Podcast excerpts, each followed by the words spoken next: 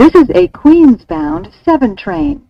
The next stop is Times Square, 42nd Street. Hello，欢迎搭上七号车，我是一哥江一昌。在接下来半小时，我们将带你从曼哈顿到法拉盛，从美国到台湾，用我们独特的经验来跟各位分析美洲棒球界发生的大小事，希望能带给大家丰富的旅程。好，今天加入我们的一样是我们主持人阿 Z，阿 Z 你好。一稿各位听众大家好，希望大家过得好。我们今天录音的当天哦，先是六月三号，呃，我这边当然是晚上，那阿喜是六月三号的白天哦，那也就是所谓的我们台湾习俗的端午节啊，那所以特别想问一下，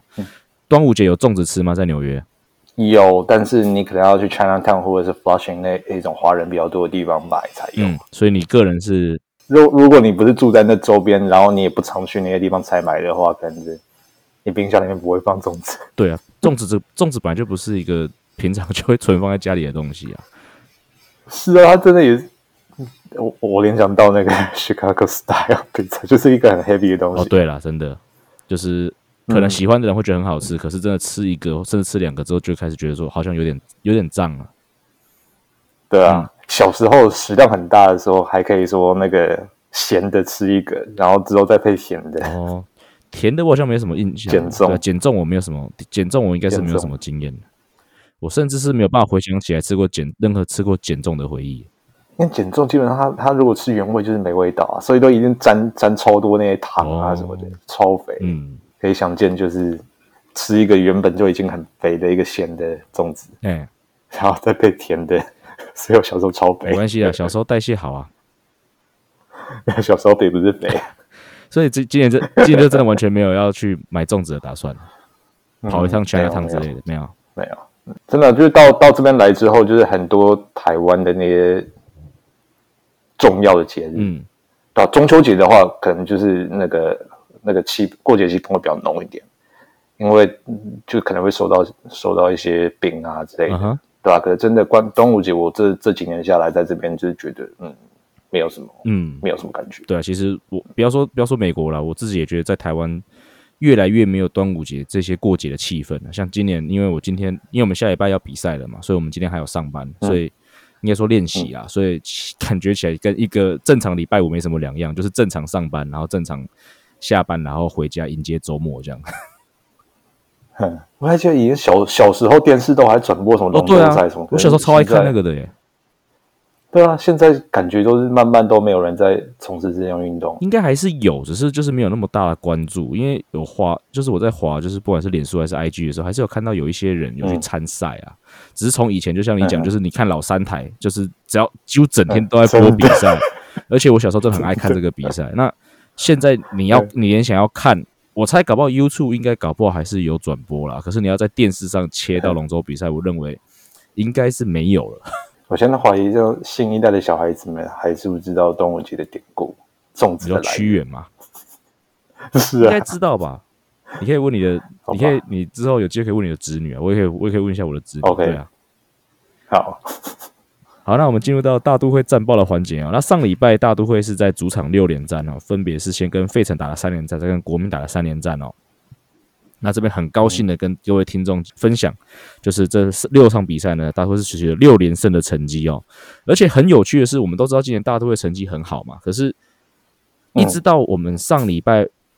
这个横扫费城之后，这才是我们今年第一次就是在任何系列赛横扫任何对手、欸。我真的有点压抑嗯。我隐约有一个印象是说，我们今天好像真的没有很少任何人，可是真的去查，发现说，哎，还是这个印象是竟然是对的。然后你又看了一下大都会的战绩，会觉得说，怎么可能会没有很少任何人？对大家印象就是觉得说，今年开季以来，大都会没有输过任何一次的系列赛。但是，当我知道说，哦，原来到近期这连续两个系列赛很少对手，大大都会才本季才第一次很少。对啊，然后对国民的话，就是真的是很很很具有宰制力的去把三场拿拿下来。对啊，前两场都呃让对方开开鲁格嘛，就是以台湾球迷的讲法，就是打十分以上。然后，而且后面两是玩疯对手啊，所以不只是打气好了，他投手也照得住。因为投手现在是缺乏前三号先发，或者可以这样讲。Degrom 跟 Miguel 嘛，那 Degrom 等一下会讲了。不过我这边反我这边这个大纲我写我最后写一句话嘛，我说少了两张 Ace 哦，可是三张 Queen 好像还是蛮够用的哦。以以扑克牌来比喻的话，就是我们的 Basic，然后 Taiwan Walker 跟我们的那个哎那个 Carrasco，Carrasco，对啊，呃，其实这三个人在这个 Scherzer 跟这个 d e g r o n 的缺席状况之下，感觉好像其实都有撑住诶、还堪用是不是？我觉得比堪用还要再好一点比堪用还要点，对啊，因为像 Trevor Williams 跟那个 Peterson，我觉得堪用。其实因为他们本来就不是那种第五号投手了，他们应该是在大部分嗯大联盟三十支球队里面，应该都可以站到轮值位置，三，但就是三和四号啊，嗯对啊，好一点的搞不好可以当到二号啊，所以本来就是有这样子的名声。然后呢，今年的表现的确是没有让人失望哦。对啊，特别像那个 Taiwan Walker，就是你们到了那个西西区要对那个道奇的第一场，嗯哦，他投的还是嗯，虽然最后吞败，但是嗯，还是算有对啊，有水准。不是他的错了，下一半我们会讲。不过因为毕竟面面临到的是道奇队的新兴少主嘛，因为他们一直有少主，从从 Kershaw 然后到什么 Bueller，然后现在这个 Gonsolin 嗯，一刚受了一直都有新的这种王牌投手出现，这很可，这很扯。好了，不过当然除了投手的表现之外，其实大都会在呃上个礼拜甚至整个五月呢，其实整个进攻火力哦是呃我觉得更大要进的哦，因为其实之前的节目就有讲到说，呃大都会一直是一个打，虽然说在四月的时候表现是打击率高，可是其实他们的强击球率是偏低的哈、所以很多那时候其实反正有点担心说会不会说其实那时候四月的打击表现是呃运气成分比较大，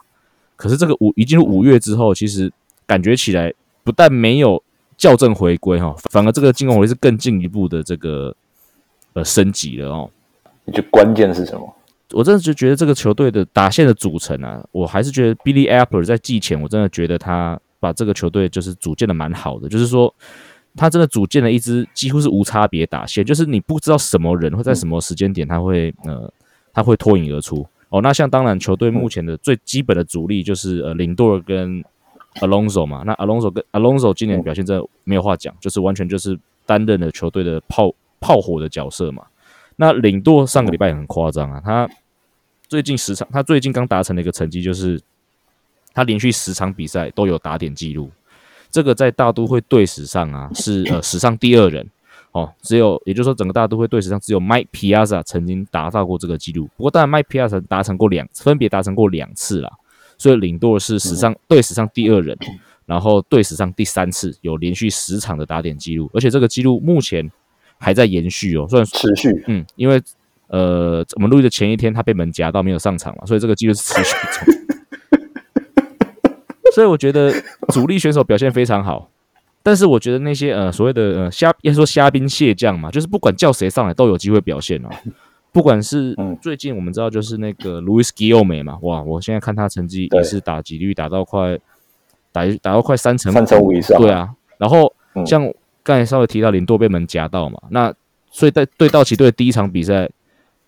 b u c k Short 直接第三棒游击手是直接就把 Guillaume 就直接放在第三棒，有没有？我有注意到，，就是 就他就已经扛到第三棒。不换了，你知道吗？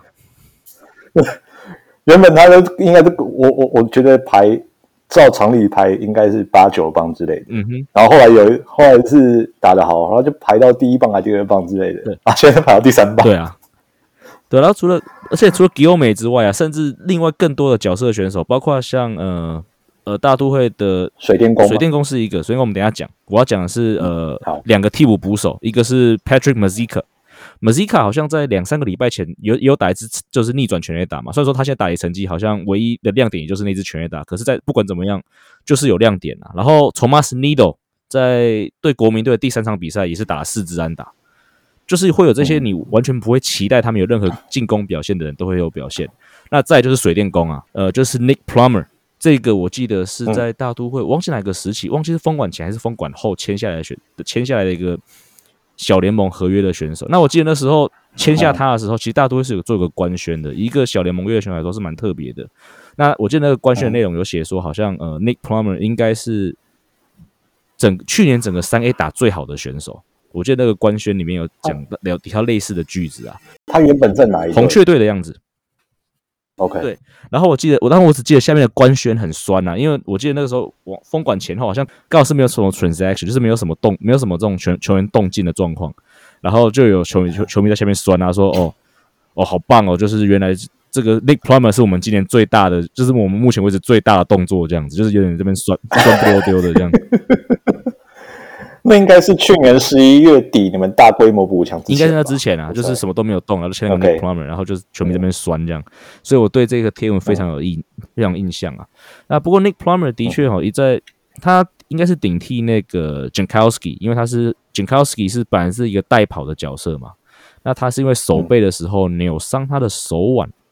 我的印象应该是这样，所以他必须要缺席四到六周，所以 Nick Plummer 才得到机会上到一军嘛。那他上一军之后。马上就有表现，而且那场，哎，阿信是在场，对不对？对，就是他上场打击的时候，他那放的背景音乐就是马里欧吧，然后就特，我就觉得这个球员到底是谁？他觉得那场比赛他好像就打全垒打，对啊，九局啊。之后另外一场比赛又打，第二场又开轰，连续两场，对，连续两场。哎呀，就觉得这种这种层面就有点像笑脸人，嗯，就是。在那个小联盟都源源不绝可以上来顶替，然后可可以随时都有表现的球员，这样这样其实是好的。当然啦，因为球季一百六十二场这么多场这么多比赛，不可能只靠二十六个人在打。嗯，因为很明显就是你们原本寄望比较深的，像那个 Don Smith 跟那个 J D Davis，他觉得今年开季到现在就觉得打其实是期望该下小联盟去了。是啊，是啊，是啊。所以就是你们能够立即的从那个小联盟里面挖上一个可以有激战力，然后马上有表现的，那真的就代表你们深度是很够。嗯，毕竟这个是从那个嘛，是从别队的系统签下来的嘛，所以孟常表示说，可能这个在球探团队啊，甚至 Billy Apple 的眼光是正确的啊，就是说在小联盟这么多选手里面，他可以一眼辨识出 Nick Palmer 这个选手是其实他是有大联盟，他可能只是他是有大联盟实力，只是可能某种因素他可能被埋没了啊。你刚刚讲到，就是说那个你意想不到的时候，嗯，都会有球员跳出来表现。我我想到就是你们对费城不知道哪一场那样那样比赛中间，我我还在跟那个魏聊天，就是觉得说我很纳闷，为什么 Escobar 开季以来打的这么的第一名，他还能一直排在第五棒？可能有可能有修沃特的裸照吧。因为，因为我觉得我是观察蛮久，就是他真的低迷一段时间的，但他就真的就是不动的第五棒。他觉得那场比赛他就重重的打打脸我，就是他那那场比赛后来就他打再再见安打的样子。对 对，哎，再见安打前一个半局他还在有有一个界外飞球，就是还还算就是没有说摔到那个就是摔进去像记者那样子啊，但是至少说哦，他他他那个球接的很漂亮。对啊，啊，所以就是。连续两个半局，一个是守备，一个是打击，都都有对球队最后拿下胜利很大的贡献。嗯，就是你真的不知道说大都会什么时候哪个球员会跳出来。对，真的。而且讲到 Escobar，而且跟那只再见安达，我在群组上面有分享嘛，就是那只再见安打出去之后，然后他就稳稳的跑到二垒，然后就很兴奋，就开始丢安全帽，开始庆祝嘛。然后当然第一个冲上去抱住他的就是呃大都会的老大哥 Francisco Lindor 嘛。梦上也是拉丁裔的嘛，就是情义相挺嘛。那我看到那个状况，我当下就有感而发啊，我就说看到，因为看起来林多尔跟这个 Escobar 的感情应该是很好的。嗯，这个但这是我脑补啦，我完全不知道他们私底下是怎么样子。可是你看到 Escobar 就是场上或者场下他怎么样，呃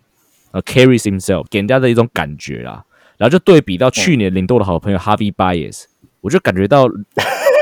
Escobar 好像是一个比较稳重，然后比较成熟的一个选手。然后领舵因为跟 Escobar 今年是比呃有比较好的感情，然后感觉领舵也跟着变得比较成熟一点点。然后就会想到去年就是哈比拜斯来，但两个非感情非常好，两个也很想要一起打球。可是那一阵时间真的闹出很多事情。可是那一段时间他们两个人像哼哈二将那一种，就是对，就是感觉有点好像一起一起一起被全世界全世界都跟我们两个作对的感觉。对，因为感觉去年领多就是闷了大半季，然后可能就是旁边没有一个正面的力量提携他，对，然后导致说他也跟着走入黑暗面。对啊，不比较不知道了，然后有比较，今天看到 Escobar 进来，然后看他们两个的互动，这就说，哎，好像真的是一个非常正面的这个影响。所以，我们现在应该要我啦，我现在应该要对 Escobar 另眼相看，就是他打的烂，但是还能站在第五棒，他的作用其实不只是打击或者守备而已，他还有稳定那个 领舵的作用在。呃，当然也不用针对领舵，但是我觉得搞不好，其实 Apple 今年选择签进，不管是 Escobar、Cana、Cana，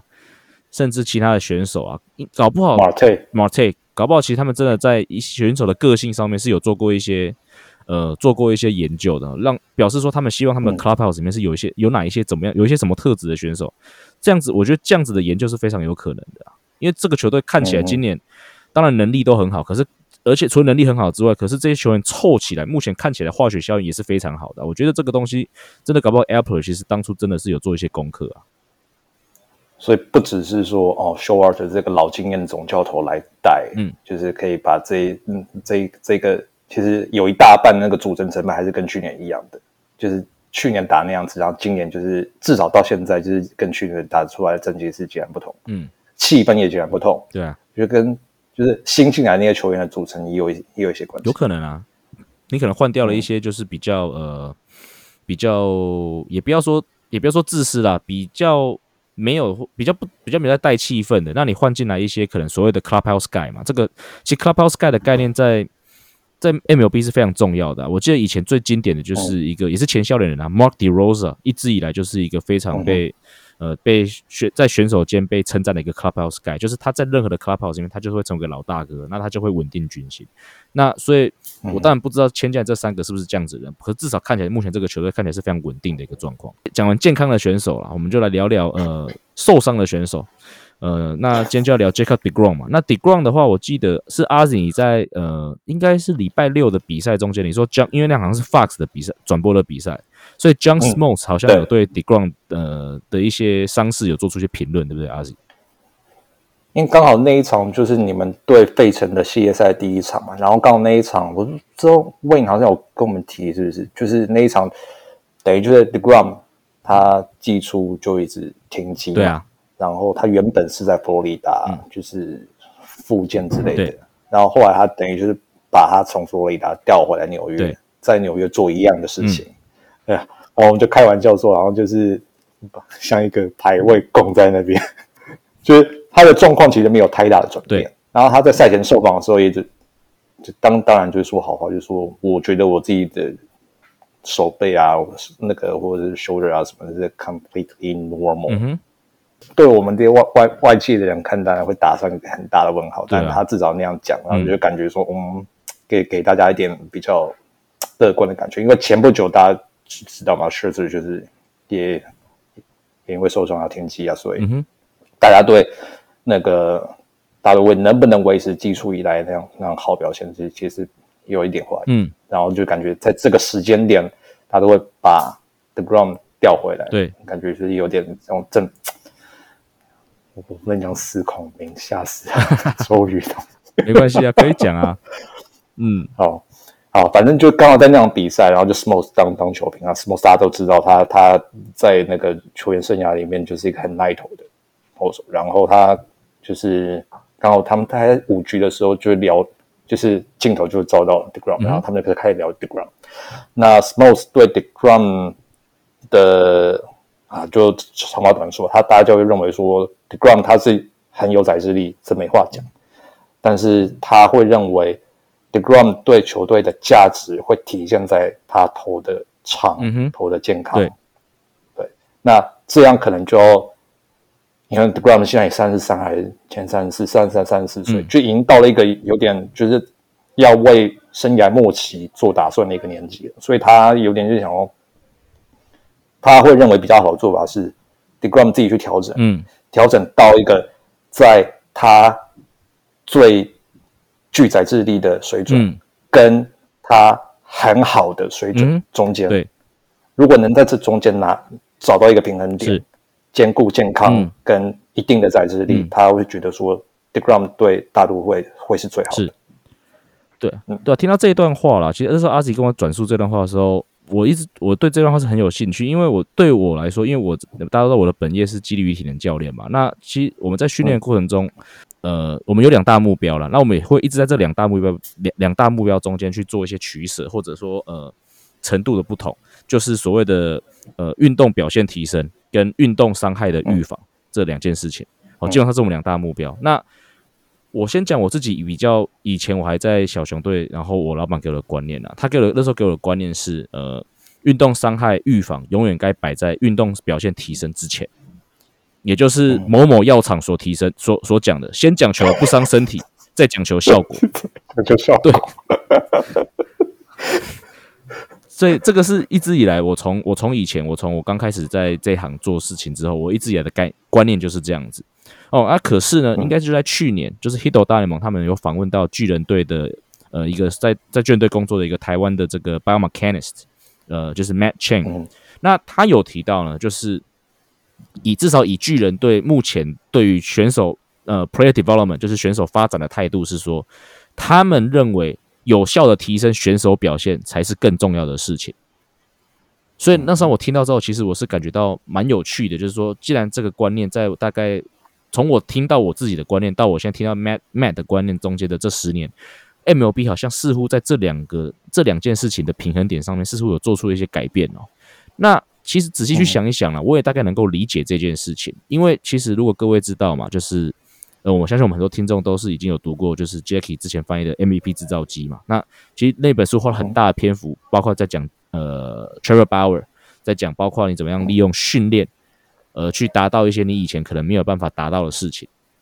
那其实这个就是在呃运动表现的训练上面，我觉得是一个很大的突破。就是以往我们可能认为说，每个人的球速可能都是会有个天花板。哦，大概你天生大概就只能投这样子，那你很难透过再多的训练去呃增加那个天花，去增加那个天花板多少。但是目前 MVP 制造机的概念是让你好像可以去增加这个天花板。所以有越来越多的人把更多的重心是放在呃提升运动表现。那如果以投手来说的话，当然最直观就是提升球速嘛。对，那另外一个我觉得以以球团的立场啊，就他们会这样想，会把呃提升运动表现放在预防运动伤害的之前。另外一个原因是，如果他们很有自信，他们可以很有效的去呃提升每个投他们球团内大部分投手的球速的话，他们的确不会太需要担心一两个投手受伤。因为他们可以量产这些，就是可以表现，可以有非常良好运动表现的投手。我觉得可能是因为这个差别，因为我们以前的概念是，OK，我们可能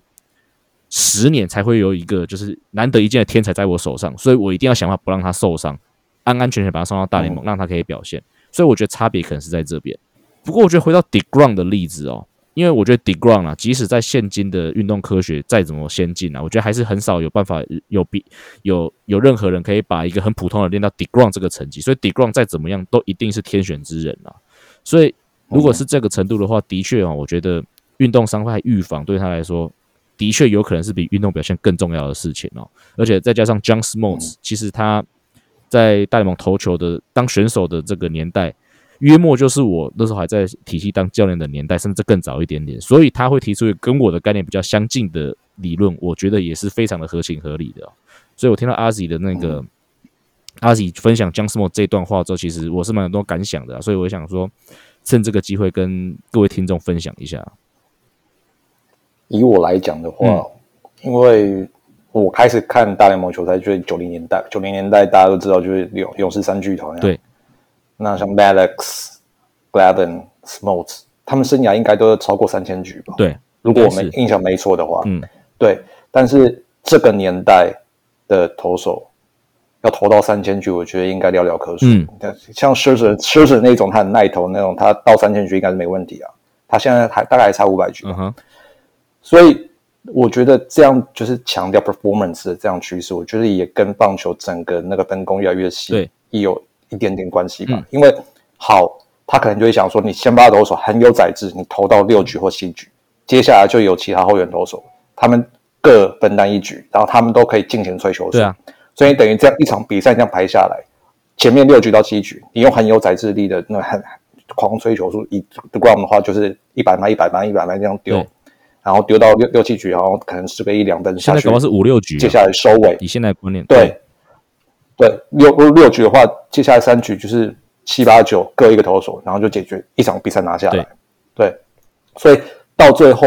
就会变成说，整季下来，如果是三十二完全健康，三十二场出赛，他可能那个投球局数可能就是到两百局左右那样子。他这样，他可能要投个健健康康，投了至少十五次都没有受伤，他才能投到三千局。多难，非常困难啊，非常困难。所以我觉得现在的那种观念，慢慢慢慢从维持健康转到说好，呃，要就是提升球速、提升转速，无论怎样的，我觉得有这样的一点的背景在。嗯哼，对啊，那我再我再补充一点啊，因为阿吉刚才提到这个就是牛棚的分工嘛，那另外一点也是一样啊，就是因为现在的运动科学可以让球团量产出这些可以投出比较呃快速呃高球速的投手，所以假假设以前牛棚可能只有一个，它可以投到九十五迈以上，所以我可能会希望我的 Tom Glavine、我的 Mad、我的 Maddox 投八局，然后我就可以直接接到那个投九十五迈的。但是我现在我牛棚里面，我可以制造出四到五个可以投九十五迈的牛棚投手，所以我自然会希望说我的我的我的我的 Scherzer 我的 deground，他只要投五局，而且他可以更尽力的去追球数，因为他只要投五局，因为他五局下来之后还我还有四支可以投到九十五迈的投手，我觉得这个也是另外一个就是因为运动科学去影响到球队分工跟调度的一个很好的例子啊。好，接下来进入到这个张玉成战报的环节啊。那张玉成讲到张玉成啊，张玉成在我们上礼拜。聊到张玉成的时候，他是呃刚被笑脸人就是 DFA 嘛，那就是在这个礼拜中间呢，他已经被交易到了海盗队，那是一笔现金交易了，所以你要你就就把它理解成就是拿钱买选手这样子的概念就好了。那进入到笑脸人之后呢，目前出赛两场啊，七个打数没有安打，五个三振，然后所以目前他球技。到目前为止，十七个打数还没有出现安打哦，而且有十二个三振。那唯一是唯一是上垒，应该是他前天的比赛是被触身球上垒哦，所以感觉持续低迷。我不知道，我我自己脑补，然后就是看比赛画面，就觉得张玉成有点陷入像去年上半季那种感觉。嗯，就是对，很想打，很想拿出表现，但是对，可能就是球速落后之后。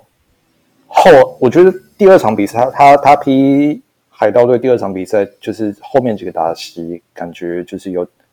开始有缠斗嗯的那个球速出来了。嗯哼，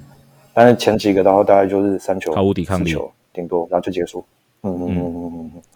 对吧？可能啊，他就是换到另外一个联盟，就是可能还需要适应吧。就是这这是我给他的理由，对吧？那另外一个的话，我就想到就是他。好，以他原本在笑脸人的环境，就是他如果有上场机会，如果要站稳的话，就要马上拿出表现。嗯，那他今天就到了一个新的球队，这个球队不是养他的，对，对吧？啊，以他自己来想的话，他一定肯定会很想换到新的球队，就马上有一个，马上就拿出好表现。对啊，因为新的球队对他耐心一定是更短的。没错，嗯，所以以前他的笑脸人可能就是好比赛后段代打。然后代打的话就要求表现，他现在等于是好到了新的球队，新的球队给他先发的机会，那他会更想就是拿出好表现，然后以求未来能够继续有更多的上场机会。对，所以这样子的这样给自己的压力增加的话，我觉得会连带的影响到他在场上表现。是啊，对啊，所以不过好消息是啊，就是在他打完第二场的赛后哦，就是呃，阿是你的同事洪汉其实有去访问到了，就是天那不天使海盗队的总教练。呃，应该休腾吧，对不对？然后休腾是有说了，他还是接下来的比赛中，他还是会持续的给张玉成打数啊，所以我觉得这是应该还算多少算是个好消息啊。不过当然持续会给打数，可能不过我觉得大联盟的这种战况瞬息万变啊。今天说会持续给打数，可是如果持续低迷的话，就像阿喜刚刚提到一个很重要的重点嘛，毕竟。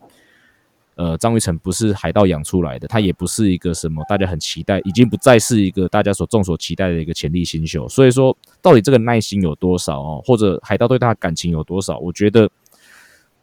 真的是不会有太多的耐，不会有太多的耐心啊！真的还是必须要短时间内，还是要希望他有比较好的好表现哦。对，因为其实像海盗，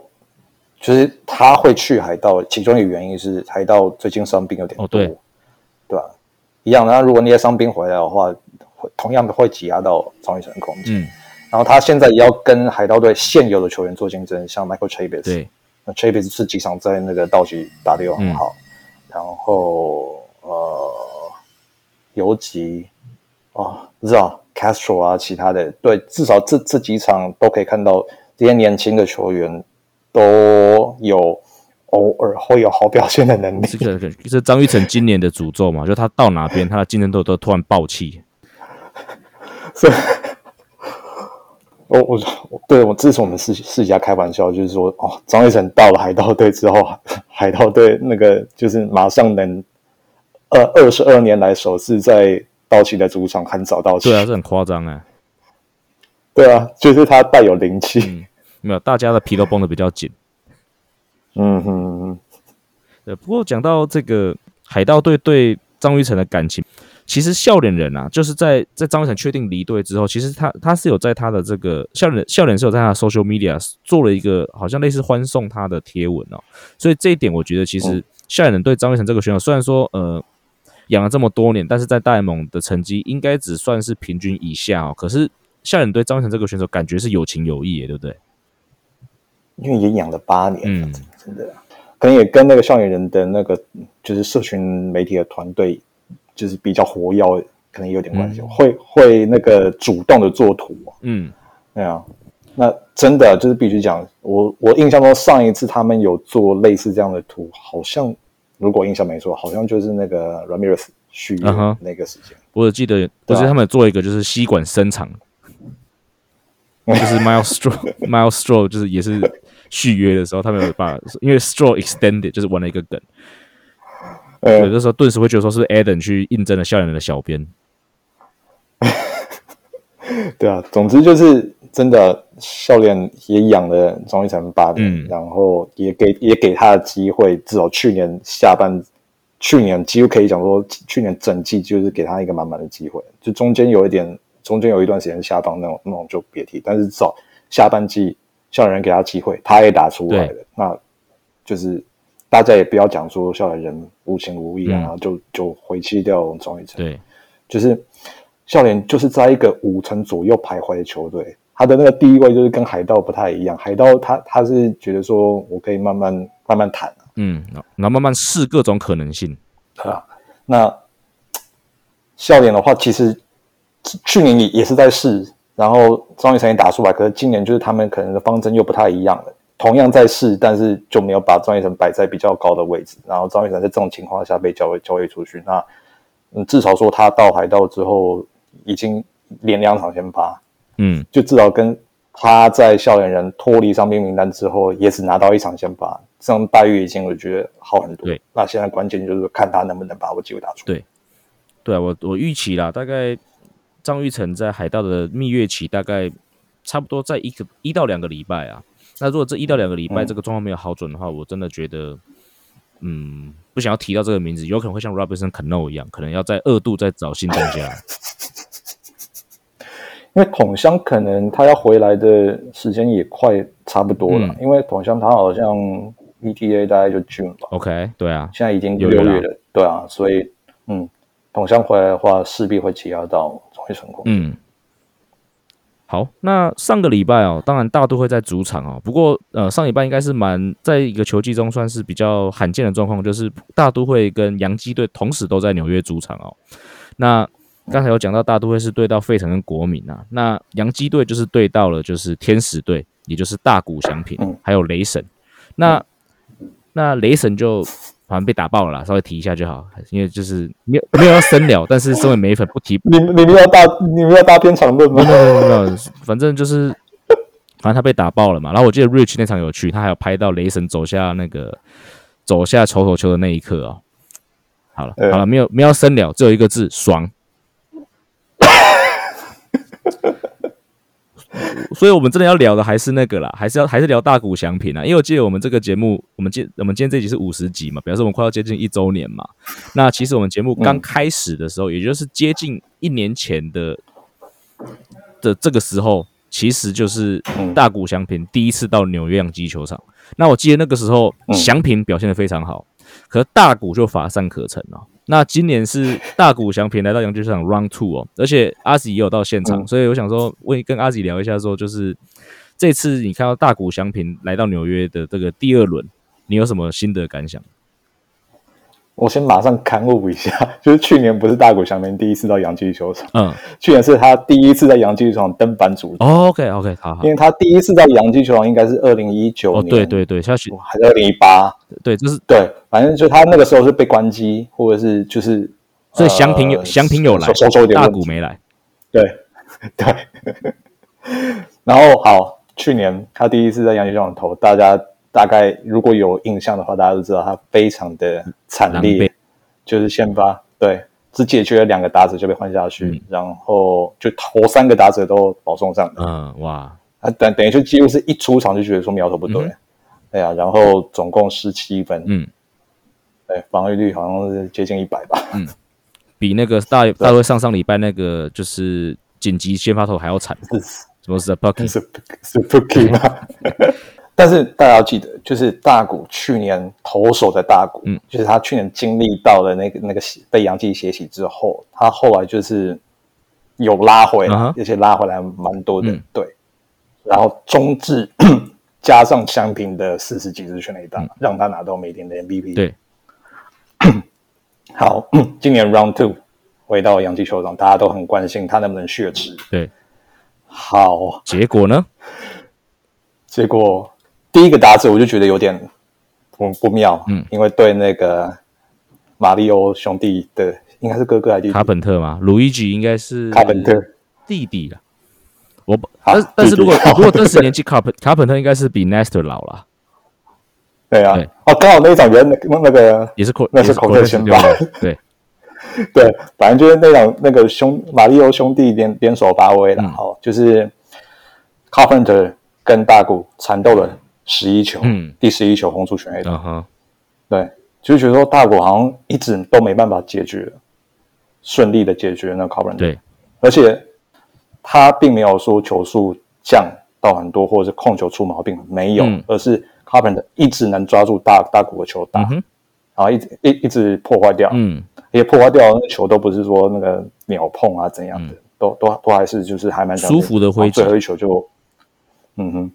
然后最后一球的挥出全垒打。好，这只是他这一场比赛被打三支的洋春炮的其中之一。那接下来同一局他要被 Gleyber Torres 打全垒打，嗯三局又被那个 Aaron Judge 打全垒打，嗯第十九轰大联盟全垒打王。嗯，好，然后他投到第四局两个人次之后被换下来，是，总共投了七十五球。赛后很多人在讨论杨基到底有什么秘诀，嗯能够这样抓住大谷？因为大谷照来讲，以他的球职来讲，至少从开开季到现在是很容易让对手挥空的。对，可是他投了七十五球里面，让杨基打者挥空只有三次而已。嗯哼，所以大家到赛后就热烈的讨论杨基到底怎么办到的。嗯，会有这个讨论，我觉得也是跟那个 Madden 在赛后的 interview 有关系吧。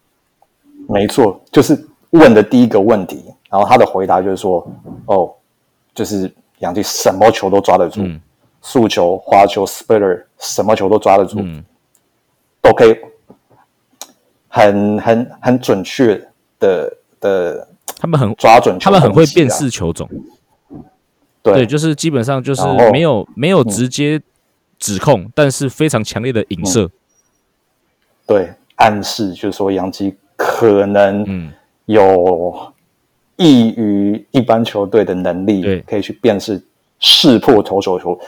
有几种可能吧？嗯，比较呃负面的话，可能就是 you cheat，对，但是对，但是那个 Madden 当下没有这样讲，他他他说我没有指控任何人做怎做怎样的事情，那可能苦无证据吧。对，就说如果他讲说，如果你能用 natural means，也用自然的方式，就是大家都能接受的方式，然后识破投手球的话，好，那我服了你。对，对啊。然后后来就是同样，就是 Madden 问完之后，那个记者就跑跑到杨基那边去问那个 Aaron，对。啊，Aaron 不就说，对啊，我们我们是真的很行啊，怎么样？嗯。对啊，所以我觉得可能啊，真的杨基可能是抓住了大大骨头球的破绽，对。这这这是这是有可能，这如果抓住头球破绽的话，那这是正当的。对啊，对，这是杨杨基真的是很行，对。对啊、但如果用其他的方式投完号啊或者怎样的，那就是看会不会被抓到是啊。这样。的。但真的以数据摆在眼前，就是真的这整场比赛杨基确实都能狠狠地抓住大大谷的球轨迹，嗯然后都能很准确的就是打出完打。就上一场比赛是大谷自己把自己投垮了，是这场比赛是杨基都能把把握住，都能有效的辨识球，然后狠狠的攻击。嗯，然后大谷的自己的想法讲法的话，当然就是很保守，就是他被问这个问题，大家就一笑置之啊。嗯，就是哦，他被媒体的记者问，就是呃，你有没有觉得你的投球有破绽啊，或者是被抓出来怎样的？然后大谷就笑一笑啊，他说嗯你应该去问对方。嗯，这个感觉也是影射意味十足哎、确实啊，就是以数投球数据，以以现在当今就是数据这么这么精细，然后赛后马马马上会从数据得到这样这样推论，我觉得是对吧、是很正常。嗯哼，那我觉得投手投手自己应该也会有一点就是感觉啊。是哎呀。我我是没有看那场比赛啦，所以我没有办法去做出太多的判断啦。不过我觉得，如果真的要、真的要去呃去指控做影射洋基队有任用任何不自然的手段取得这些呃投球的去辨识这些球种的话，我觉得可能需要去做更多呃，可能需要去做更多这个数据上的分析啦。一个很很能做的，应该就是可能去你可以去解析，也许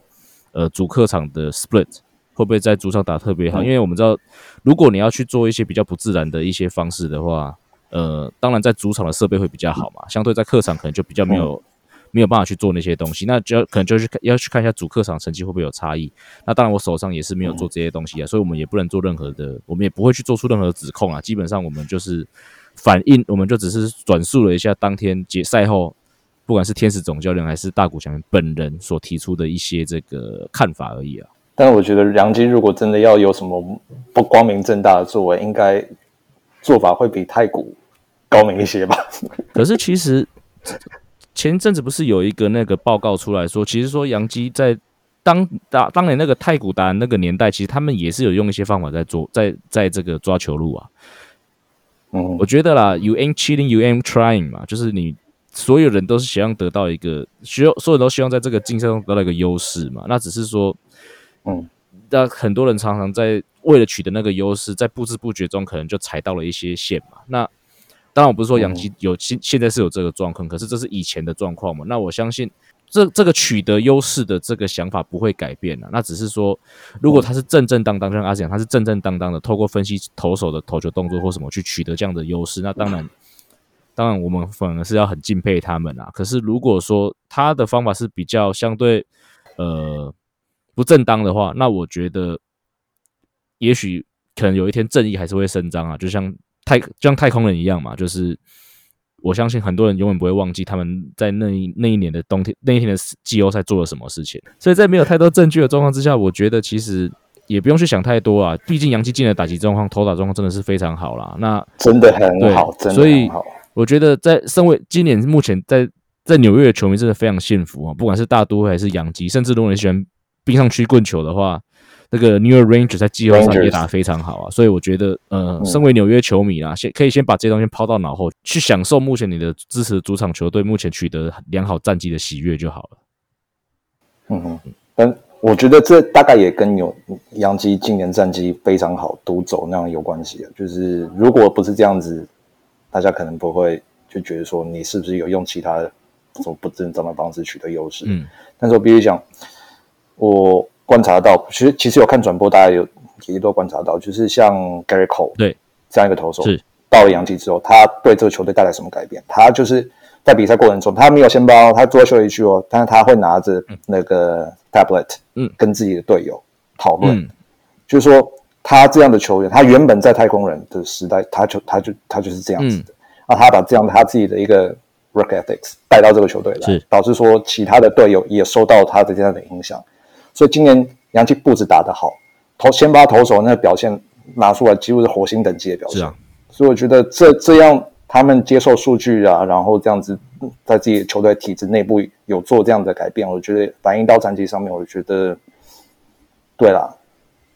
别人会有怀疑是别人的事情，但是他他自己自身做的那个改变，我觉得展现在战绩上面，我觉得是是合理的。嗯哼。好，以上就是本节内容。如果你喜欢我们节目的话，记得按下订阅。如果你使用 Apple Podcast 的朋友，也请帮我们五星推爆。我们今天节目就到这里，We're out of here。所以，我们下周见，拜。